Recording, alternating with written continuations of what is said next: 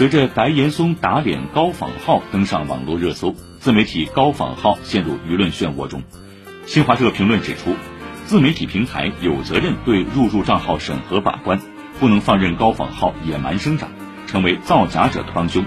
这是对平台形象负责，也是对社会公众负责。同时，我们还要反思当前畸形的饭圈文化。一些人为追星疏忽学业工作，在网络上买热搜、买转评赞，为明星网红疯狂消费打赏。正是这种行为催生了高仿号，走偏的追星方式已经带来了乱象，值得全社会警醒。